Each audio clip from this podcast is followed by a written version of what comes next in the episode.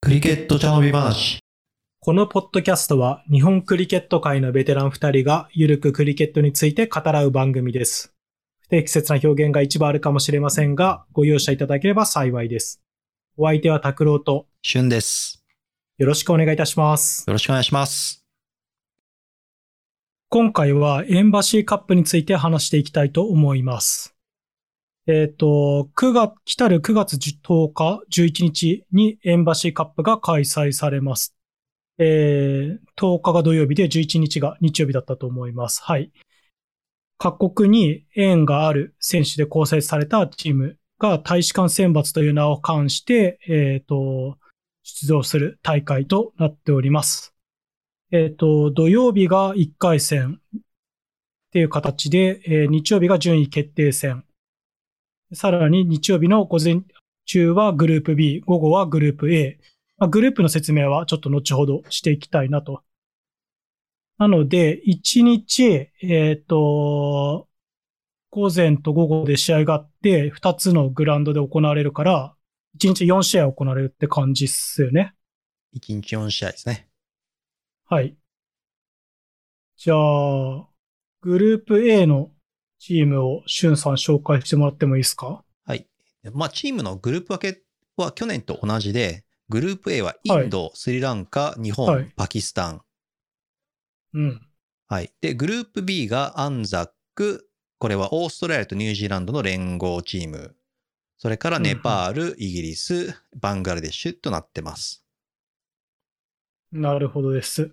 これが収録される頃には、あ、収録じゃねえや。えっ、と、公開される頃には、えっ、と、チームのメリストとかが出てんですかね出て、というか、あの、出た後に公開しているので、あ、はい。なるほど、なるほ確ど。実に出てます。じゃあ大丈夫ですね。はいはい。えっと、我々先行して、えっと、日本代表のリストをゲットしたので、まあ他チームもゲットしてるんですけど、まあそれについてちょっと話していきたいなと思いますと。はい。チームのリストとしては、まあ公開されてるんでそれを見てもらえばいいと思うんですが、気になることありますちょっと眺めたんだけども、これ2試合の大会なんだよね。ああ、そうですね。はい。1回戦と2回戦、順位決定戦しかないから、2試合だけしかないですね。各チーム。にもかかわらず、まあ、みんなはいどこも平均15、6人選んでいて、そうですね。はい。はいで、パキスタンについては26人いるんで、13人で出るのかな、みたいな。そうですね。なので、1試合目と2試合目のチームを総入れ替えしたとしてもう、ん。 4人余ってしまう。だよね。そ22人で、うん、26人だから。はい。っていう感じっすねう。。そう。まあ、土曜日だけの人とか日曜日だけの人がいたりするのかな。まあ、それでも多いけど。それでも多いんで、まあ、多分そのうんメンバー選考についての趣旨があんまり伝わってないか、もしくはもうそもそもなんか基準が曖昧で、ちょっと、あの、JCA からの説明不足なんじゃないかなっていうふうに個人的には、えー、と思ってます。うん、うん。まあ、そうかもね。うん。まあ、ちなみにアンザックについては、えっ、と、15人なんだけども、もう実はこれ12人まで絞られていて、ああ、そうなんですか。うん、で、日曜日だけと土曜日だけっていう人ももう決まってるんで、もう安ザに関しても確定。で、ひょっとすると他のチームもその可能性はあったりし。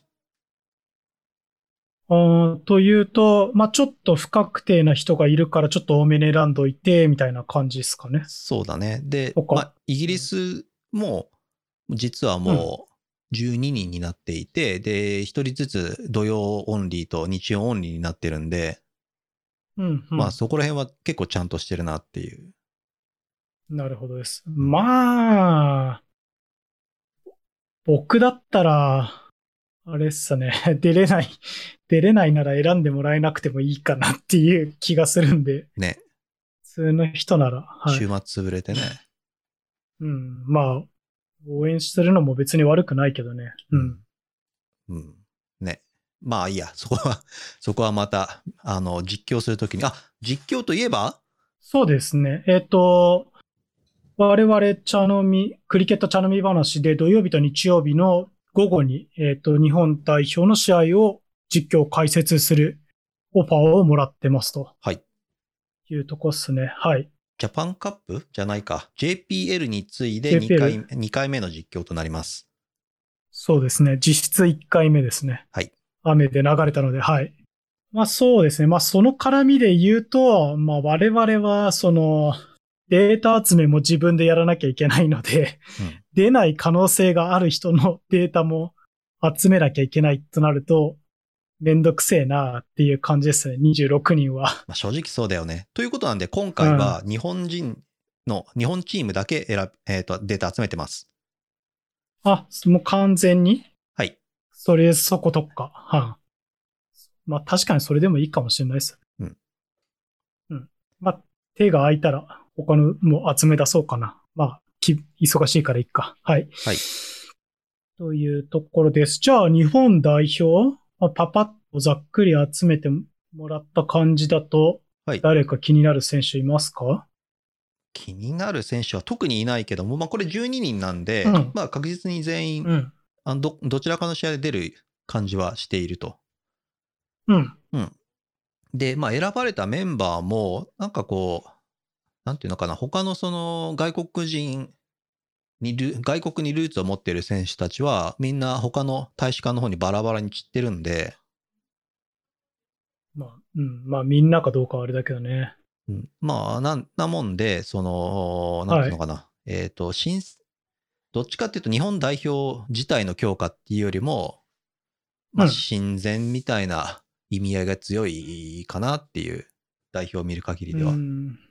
なるほどです。うん、本当に強化したいんだったらね、あの、ちゃんと日本代表として、強化選手団で選ばれたメンバーで最高のメンバーを集めてやるはずなんで、うん。うん。うんまあ、それよりも戦力が他の、えー国の大使館選抜に分散しているしも見えると。そうだね、まあ、だいぶ、半分、半分どころか、そうまあです7、ね8割はいないからね。そうですね。うんまあ、フル代表のスコットでチームが作れない状態。えーと、海外に住んでる人はね。ああ、まあ、それもあるか。ううんん。まあ、それでも、うんインド代表には3人ぐらいいて、みたいな。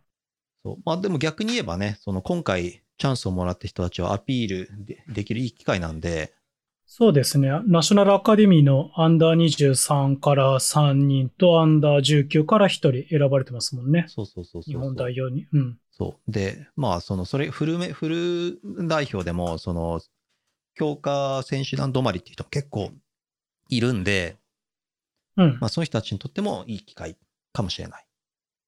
うん。まあ、チャンスをもらえるかもね。はい。まあ、ここでね、アピールするチャンスにもなるかもしれないし。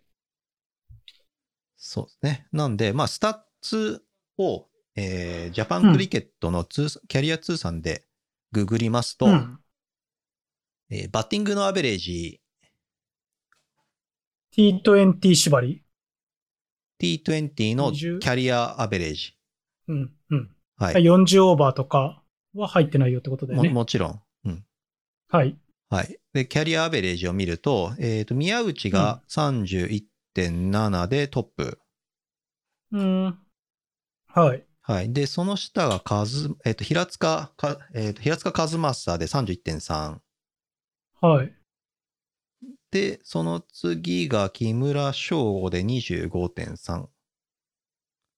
うん。はいはいはい。で、以上トップ3となっているんだけども、まあ、これは、あれだね、えっ、と、この平塚和正の場合は、えっ、と、これは、うん。アンダー19とかアンダー15の頃の成績も結構入っちゃってるんで、うん。まあそこでブーストもされてるかなまあ宮内もそうかなまあ確かにね、学生選手権とかも入ってたりするのかなって感じだから。そうだね。まあそこで差し引き5とか5、5から10の間減らしてもって感じなんで、まあそうするとだいぶな慣れてくるというか、そうだね。まあ、まあそこフら辺がラットに、なってくな。うん、そこら辺がトップ3っていうのは多分変わんないけども。で、今度はまあストライクレートなんだけども、これが、はい。えっ、と、和田、和田が115.2、うん。えー木村114.3、はい。で、平塚和正の方、これが111と。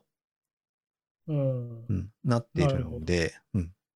まあ、他のチームに比べると、やっぱりストライクレートは低いなっていうね。そうですね。えーっと、一番高い人が115ですからね。うんうんうん。で、うんまあ他の、ね、インド、パキスタン、スリランカだと、まあ大体平均120ぐらいな、なんで、そうですね。115じゃ、あの、オープニングで出てきてう、ん最後まで打っても100点取れないですからね。ああまあね。うん。120球しかないから。で、パートナーも半分ぐらい打つと考えると取れないんで。そうだね。うん。うん。なんでまあこ、今回のチームメンバーも、まあ頑張って、なんとかこう見れるトータルに行って、で、その後、守り勝つっていうのが多分、今回も戦術なんじゃないかなっていう印象ですね。なるほどです。はい。でボーリングについてははい、ボーリングについては、これ、ボーリングアベレージは、これ、えっと、割愛します。で、えっと、エコノミーレートなんですけども、うんはこいはいれが、えー一番いいのが、平塚翔太郎、弟の方。ーはい。はい。で、えっと、平塚4.4。うん。で、えー平塚兄、和正の方、これ4.6。はい。で、えー脇田5.3。はい。で、これがトッ感じか。プ3、3かな。まあ、これもアンダーナインティーン要素とか、ジャパンカップ以下のグレードの試合を含んでる可能性があるから、可能性というか、可能性まとあか半そこ半で分ぐらいブーストそうなんで、うん。ブーストかかってるからって感じはあるけどって感じか。感じだけども、まあ多分この3人がイーコン、まあ低いのかな、みたいな。うん。なんだかんだで。確かにそうかもね。うん。で、まあ彼らはね、SICG1 位で投げるんで、ああ。まあ EAP 予選で同じピッチでやるから、まあそこで活躍というか相性がいいスタイルうんっていうのはやっぱあるんで、まあそこの見極めにも多分なるいい大会なんじゃないかなと思います。うん。確かにね。うちはね、うん、悪くなるけど、特性みたいのはあんまり変わらないからね。そう。天気予報だと今週後半、差のちょっと雨が多いんで、うん。うん、またちょっとやばそうな感じにはなるけども、まあ、ちょっとそれは当日どうなるか、グラウンズマンの上原の期待の、の、えーと仕事に期待ですね。まあ、そうっすね。うん。確かに。これって、まあなんか詳しくわかんないっす。っていうか、しゅんさんもわかるかわかんないですけど、うん。まだターフで全部やるよっていうアナウンスはされてないんですよね。えー我々と、には。チームマネージャーじゃないんで、チームマネージャー言ってるかもしれないけども、はい。うん、なさそう。うんまだ、その情報はなさそう。何もなし、ピッチについては何もなしです。まあちょっと前日が雨とかだとね、ターフだと厳しくなっちゃうケースが、日本だと結構多々あるから、うん。うん。まあどうなるかなって感じかな。そうだね。そんなとこっすかそんなとこだね。まあ、当日試合もストリーミングでは放送されるので、まあ、ぜひ皆さん YouTube で流しておいてください。見ていただければと思います。はい。まあ、コメントもぜひね、あのーオンラインギャンブリングしない 方からのコメントをどしどしお待ちしてますんで。確かにね、日本語のコメントはやっぱ少ないからね。そうそうそいうつ。も見てても。うん。日本語のコメントで盛り上げていただければと思います。はい。そうですね。えっ、と、まあ、そ、それに関しては我々が実況している試合もですね、どこを解説してほしいとか、えっ、と、コメントに書いていただければ、拾えれば、はい、解説するかもしれないです。わかんないこととかあれば、そのタイミングでも、はい、お願いします。えっ、と、詳細については、えっ、と、日本クリケット協会のウェブページに、えっ、と、書いてあるのかな書いてありそうだね。は。はいちゃちゃっとエンバシーカップとか、2022とかで検索すれば出てきたような気がするんで。何卒よろしくお願いします。そうですね。まはあ、い細かいスケジュール。うん。まあ、どっか、どこ対どこが、どのグラウンドで何時からあるっていうのことが書いてあるんで、はい、見てください。まあ、YouTube に関しての情報が今のところ載ってないな。うんこのページには。多分ね、もう更放新さ送れ予る約かはされてるかもしれない。確かになんか、えっ、と、なんだっけ、おライブストリーミングのスケジュールには確か乗っかってたような気がしますね。うん。うん。なんで、はい。まあ、見てみてください。というところで。あとは、えっ、と、アンザックチーム日曜日スペシャルゲストがいるって噂を聞いたんですけど、アンザックで、まあ、多分今回出る中で一番知名度的には高いんだけども、うん。まあ、去年も出ていた埼玉ワイルドナイツ、あのラグビーのリーグワンの監督ですね、ああ、パナソニックワイルドナイツか。うん元元パナソニックのうんうん。の監督のえーロビー・ディーンズが出ます。えー、すご。クリケットできんすかもうできるどころかあれだね、えーあれなんだっけ、南カンタベリー州代表、お若い頃はー、。すごい。うん、う。うんんで、まあ、ラグビーの方が上手くなっちゃったんで、あきら諦めてラグビーのカンタベリーの州代表になって、でそこからオールブラックスになりましたと。うん、うん、うんうん。で、えークリケットの方は、まあ、当時1970年代かな、うん。うん、そこら辺なんで、まあ、ニュージーランドで、まあ、有名どころのカンタベリーだと、えーリチャード・ヘドリーとか、うん。うん、そこら辺をフェイスしてたらしいんで、えー、そう、まあ、多分40、40過ぎてても、今の日本で一番うまかった可能性はある、ある。あーまあもう、今63とか書いてあったかな。そうそうそうウィキペディア見ると。そう。まあ、去年もね、あの、40点ぐらい取って、2、3ウィケット取ってたんで、うん。うん。うん、やっぱりオールブラックス身体能力すごいねっていう感じでした。なるほどね。うん。まあこの辺は詳しく知りたい方は、えっ、と、J 日本クリケット協会のアランさんがやってるポッドキャストに、ロビー・ディーンズさんが、えー、とゲスト出演してる回があるので、聞いてみてください。はい。はい。って感じっすかあとなんかありますもう特にないです。ないっすかね。じゃあ、えっ、と、土曜日、日曜日、YouTube でお会いしましょうぐらいですかね。そうだね。じゃあ、ちょっと短めになったんで、フリートークも言っときますか。おい、言っときましょはい。なんか、最近ありましたはう。はい。今回ですね、リスナーさはんからい。 SNS で質問がありましたので、それに答えようと思います。おー、SNS。どんな質問だったんですかはい。えー質問は、はバッツマンが打つ前はに、バットを置いて、ゴルフのパターを打つような動きをした後に、うん。スパイクで地面にラインを引く仕草について教えてください。あというのが質問でしたー、。なるほどね。うんん。確かに、これは、 テレ、テレビで英語が分かっても教えてくれないかな。なそう何をやってるのかは。そううんそうそうそう。で、これ結構よく説明できてるよね、仕草を。ああ、そうっすね。うんはい。確かにゴル何フを言ってるのかすぐ分かる。うん。そう、ゴルフの、確かにゴルフのパター打つような動きをしてるなっていう。うんうんうんうんはい。ちなみにこれはな、なん、なんていう動作ですかえーこれはです何ねを、何をやってんすか。これはいガードを取ると俗に言われていて、うんうん。俗に言われていて、で、何かっていうと、まあ、クリケットは野球みたいにバッターボックスがないので、うん。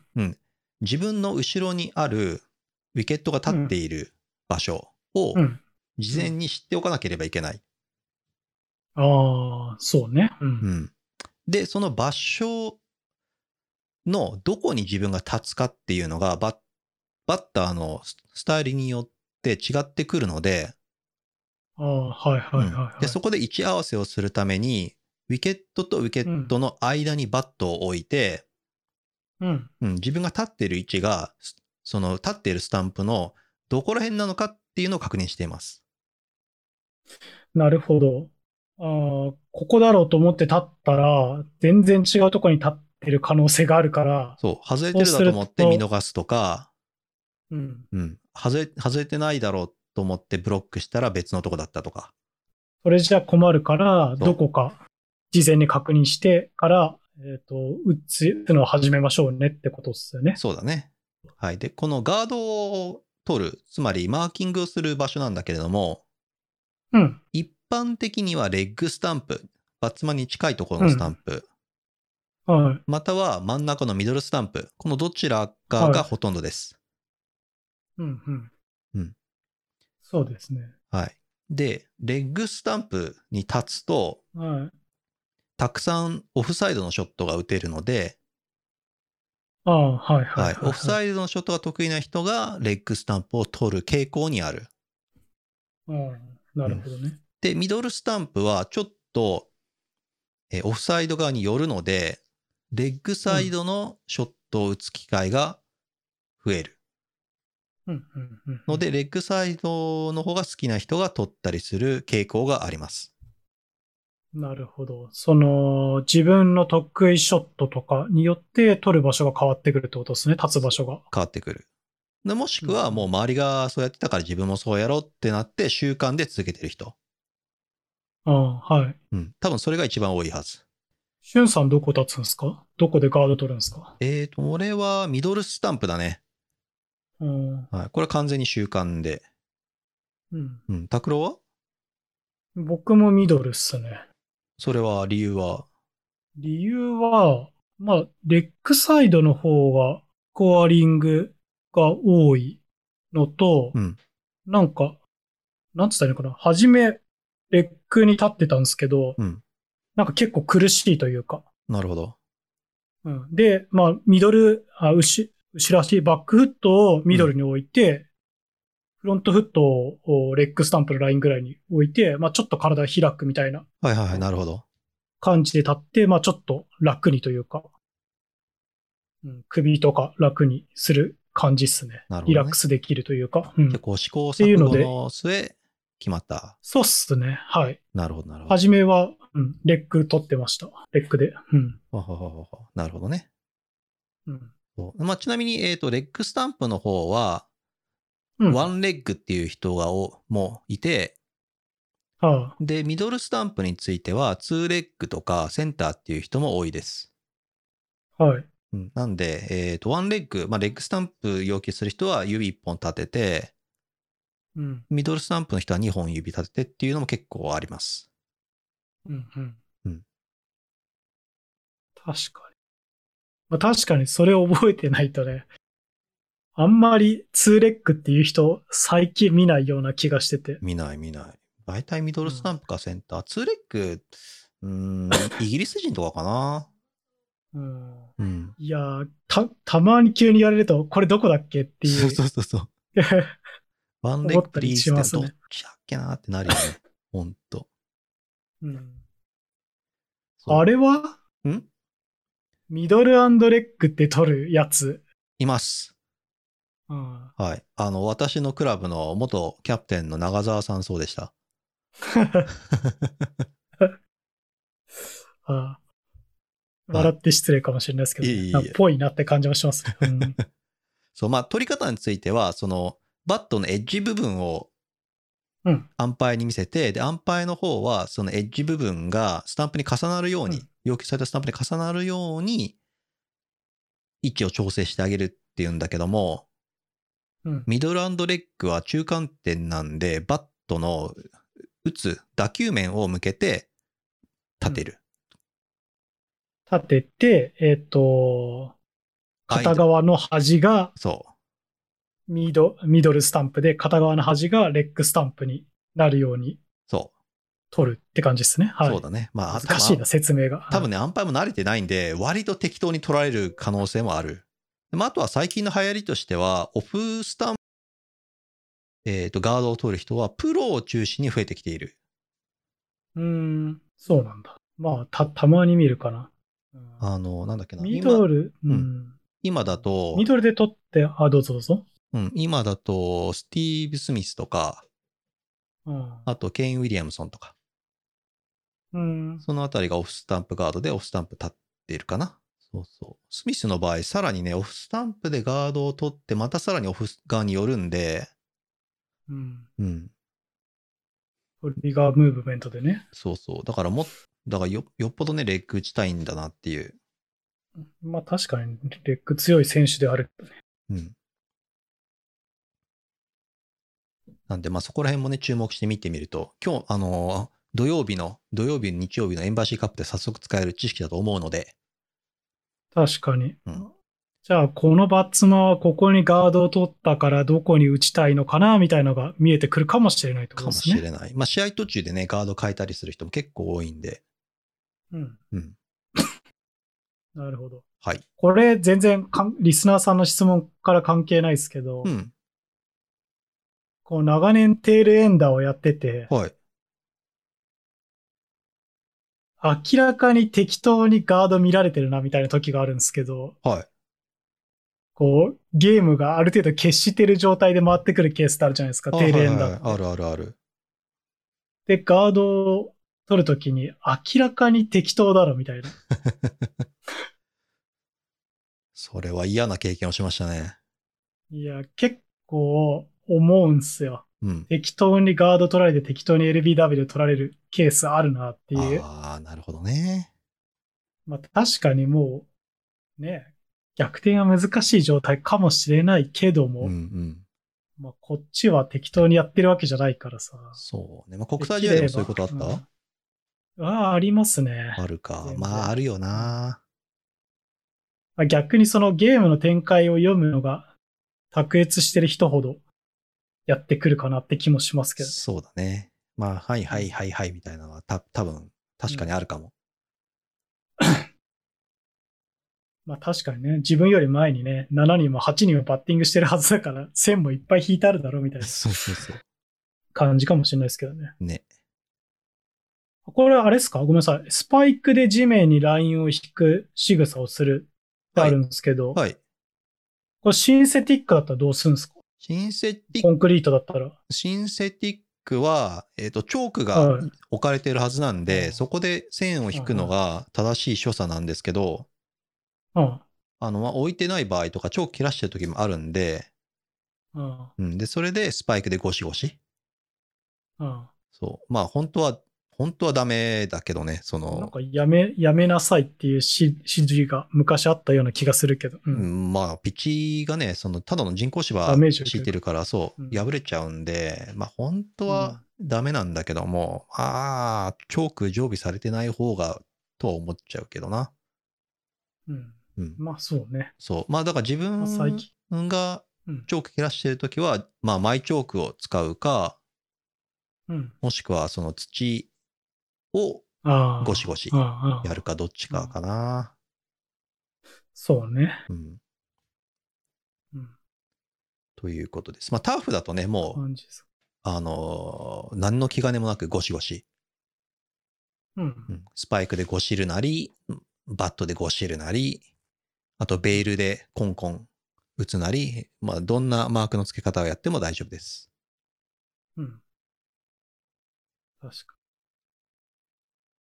に。うん。確かに、50オーバーの最後の、最、後半のイニングの11番出てくると、うんもうボッコボコになってたりするけどね。そう、線、線だらけだよね。うん。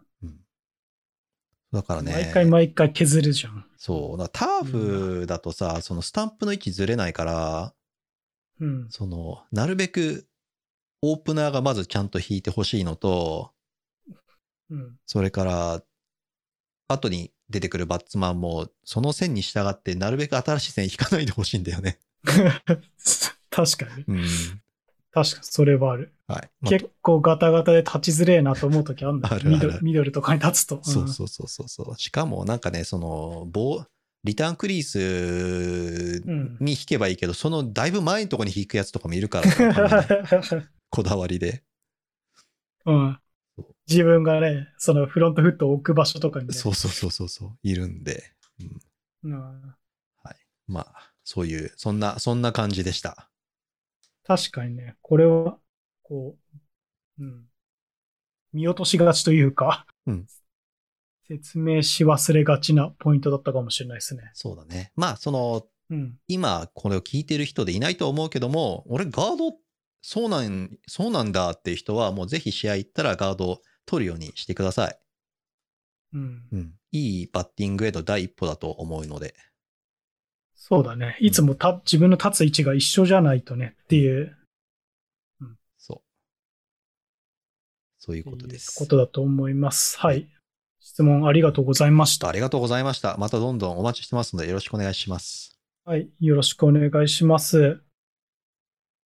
じゃあ、今週はこんなとこでいいっすかはい。また明日、ないし土曜日お会いしましょう。はい。OT クリケットとのコラボ企画やってます。詳しくは我々の SNS 等をチェック、SNS 等をチェックしてください。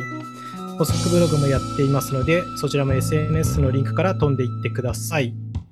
解説してもらいたいトピック、ご意見ご感想は各種 SNS、お便りフォームにて受けたまっております。配信は試合に向かう途中で聞けるように、毎週金曜日にリリースできたらと考えております。それでは今週はこの辺で、また来週。また来週。